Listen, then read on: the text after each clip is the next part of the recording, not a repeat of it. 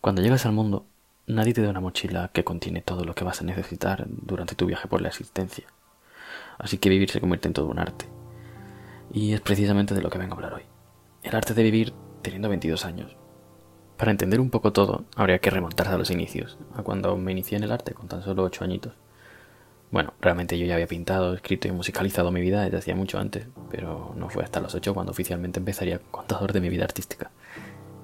Nacer en una familia en la que el arte se aprecia es toda una suerte, y sinceramente creo que en ese aspecto me ha tocado la lotería.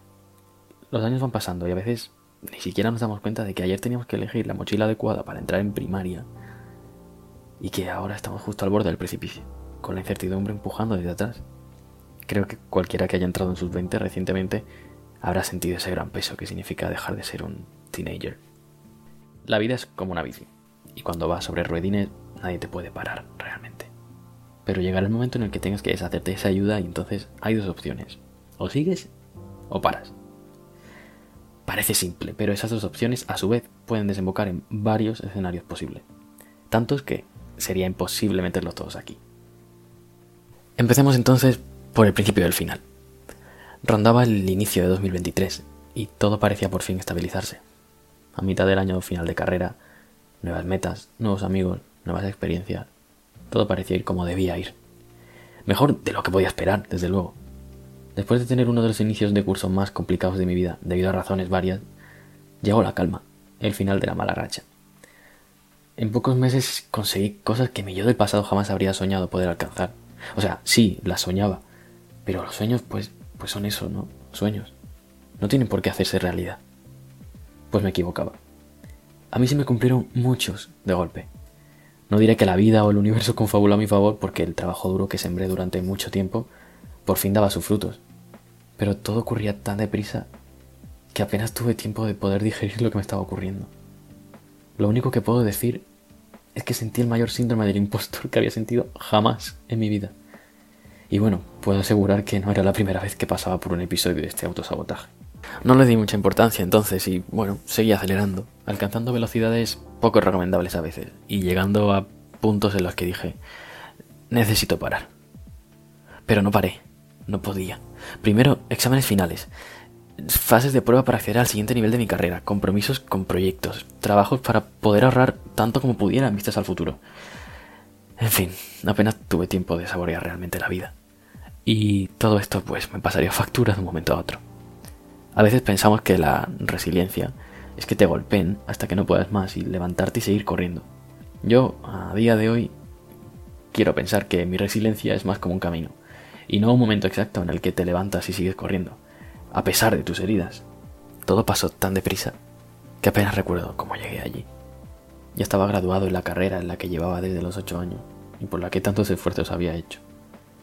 Colocado en uno de los mejores sitios en los que podía estar y con el que siempre había soñado para dar el siguiente paso con amigos y una familia increíble que me apoyaban incluso cuando yo no estaba allí, con el mejor compañero de vida que pude haber encontrado, y con un verano increíble por delante, y un millón de sueños más por cumplir. Desde luego, el verano superó todas las expectativas. Ver de nuevo a viejos amigos, seguir aprendiendo de lo que más amaba, acompañado en gran parte por mi pareja, aprovechando al máximo el tiempo que nos quedaba juntos antes de septiembre. El viaje a Islandia las tardes de piscina en Madrid, las charlas nocturnas sobre la vida y sus caminos, volver a casa, estar con la familia, volver a salir por mi ciudad con mi mejor amiga. En fin, todo era perfecto. Bueno, todo menos por una cosa. El futuro. Desde que supe dónde pondría el pie en mi próximo paso, una sensación extraña empezó a surgir dentro de mí, y no me estaba gustando nada. Así que decidí callarla callarla a golpes, autoconvenciéndome de que esto que había conseguido era lo que yo quería. Ámsterdam era lo que yo quería. Estudiar violín barroco era lo que yo quería. Empezar a conocer a mucha gente con la que tocar allí era lo que yo quería. Seguir viajando y aprendiendo era lo que yo quería. Pero allí seguía aquella voz interior que me susurraba a gritos que la escuchara. Pero no lo hice. La callé. Supongo que para reafirmarme lo convencidísimo que estaba en mis decisiones. Esto es una forma de intentar no querer afrontar la pregunta real de ¿es realmente lo que quiero en este momento? Nada de eso. Este tipo de preguntas no estaba en mis planes. La voz seguía gritando. Necesitaba escucharme, pero yo no iba a darme ese lujo de dudar. No, en ese momento. Que todo iba tan bien y que todo el camino estaba ya hecho. Cuanto más se acercaba el momento de marcharme a Ámsterdam, peor estaba. La situación con el tema del alojamiento se había vuelto insostenible, y tras enviar cerca de 200 mensajes a posibles habitaciones, aún no había conseguido nada más que estafas, rechazos y muchas promesas de que todo se arreglaría y todo se compensaría en algún momento. Y ahí estaba yo, esperando a que todo se compensara, solo, sin saber qué hacer, con la salud mental cada vez peor. Debido a una de las mayores crisis de alojamiento que ha sufrido Países Bajos en los últimos años, el precio de una habitación de menos de 9 metros cuadrados sin amueblar, y la mayoría de veces para vivir ilegalmente en el país, se había traducido en que tuve que ampliar el presupuesto mínimo a 700 euros al mes y subirlo a 1300, para al menos encontrar algo decente, entre comillas, y que me permitiera vivir estando registrado. Bueno, realmente no subí mi propio presupuesto. Subí el coste que tendrían que subir mis padres, porque seamos sinceros, yo no iba a encontrar un trabajo que me permitiera vivir cómodamente como había hecho hasta ese momento, con un alquiler que costase casi 1.300 euros al mes. Añadiendo el seguro de sanidad, las cuotas de matrícula de la universidad, los gastos en comida, y suponiendo que tuviera tiempo para ello, los gastos mensuales que tendría por el simple hecho de vivir en un poco más allá, de estudiar. La situación no mejoró de ninguna manera, y es más, cuando parecía que por fin se arreglaba, Siempre llegaba algo que hacía que volviera a perder todas las esperanzas de tener la vida que yo quería tener, con tiempo para mis proyectos y pudiendo crecer no solo como artista, sino también personalmente. Mi salud mental no estuvo en sus mejores momentos, incluso ya antes del final de curso. Situaciones complicadas ocurrían a mi alrededor y yo tenía pocas herramientas para solucionarlas, o al menos pasar por ellas con el menor daño posible. Teniendo en cuenta que mentalmente no estaba en forma y que día a día se me agotaba la famosa resiliencia que tanto necesitaba para afrontar una situación como aquella. La única realidad que yo preveía era que todo aquello en algún momento iba a explotar. Y vaya si explotó. De la peor manera posible que pudo ocurrirle a mí yo de ese momento. Llegué a Ámsterdam sin una casa donde quedarme, alquilando una habitación en un Airbnb que desde luego no fue nada barato, y con un vuelo de última hora que tampoco fue de lo más económico, y sobre todo con un montón de besos, abrazos y lágrimas que se me quedaron fuera de la maleta.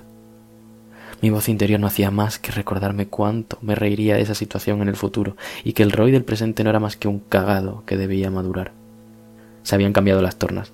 Ahora mi yo real temblaba y mi yo interior me mandaba callar, como una especie de castigo.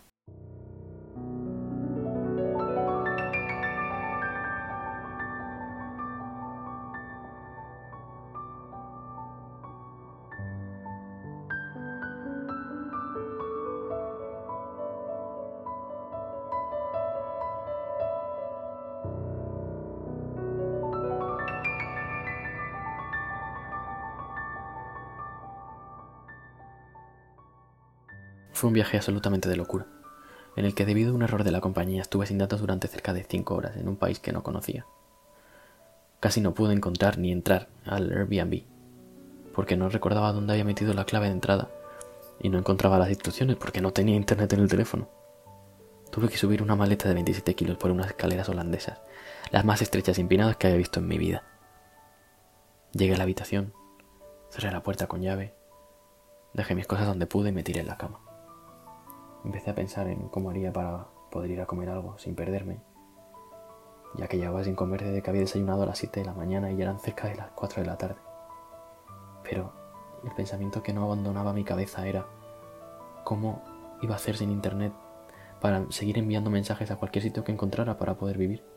Costase lo que costase, o tuviera las condiciones que tuviera, ya me daba igual. Solo necesitaba un sitio. Y entonces, de repente fue cuando todo explotó. Creo que nunca había sentido algo así.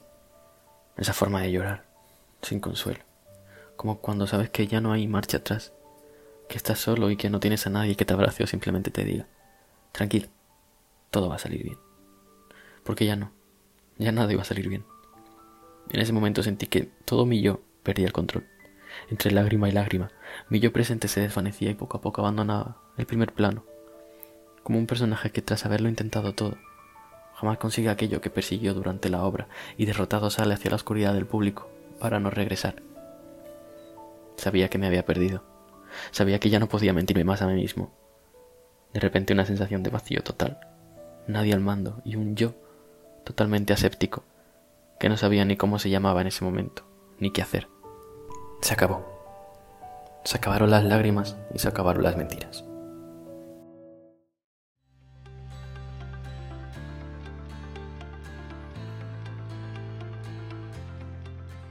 Así fue como volví a tomar el control de mí mismo, tras casi medio año de ausencia, tras haber conseguido los mejores pasos de mi carrera hasta ese momento, haber publicado mi primer poemario, haberme graduado con los mejores resultados que podría haber obtenido, teniendo en cuenta la situación, tras haber hecho uno de los viajes más inolvidables de mi vida.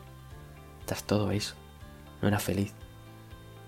No era feliz porque no estaba siendo sincero conmigo mismo. En pocas horas estaba en el aeropuerto, a las 4 de la mañana, facturando la maleta y con una ligera sonrisa en la cara, mientras le daba las gracias a la azafata que me indicaba dónde se encontraba mi asiento. Rodeado de holandeses que se marchaban de su país por vacaciones, pero yo, yo regresaba a casa.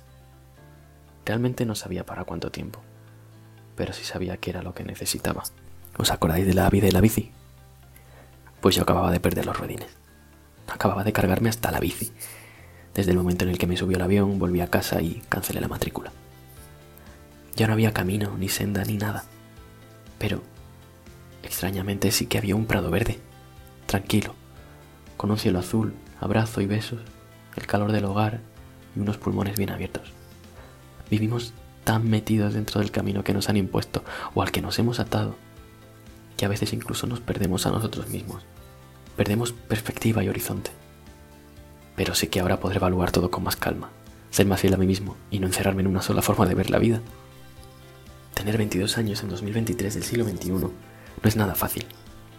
A veces sientes que eres suficientemente adulto como para estar trabajando en un puesto medio estable y empezar a ganar dinero para independizarte y hacer tu vida fuera del nido.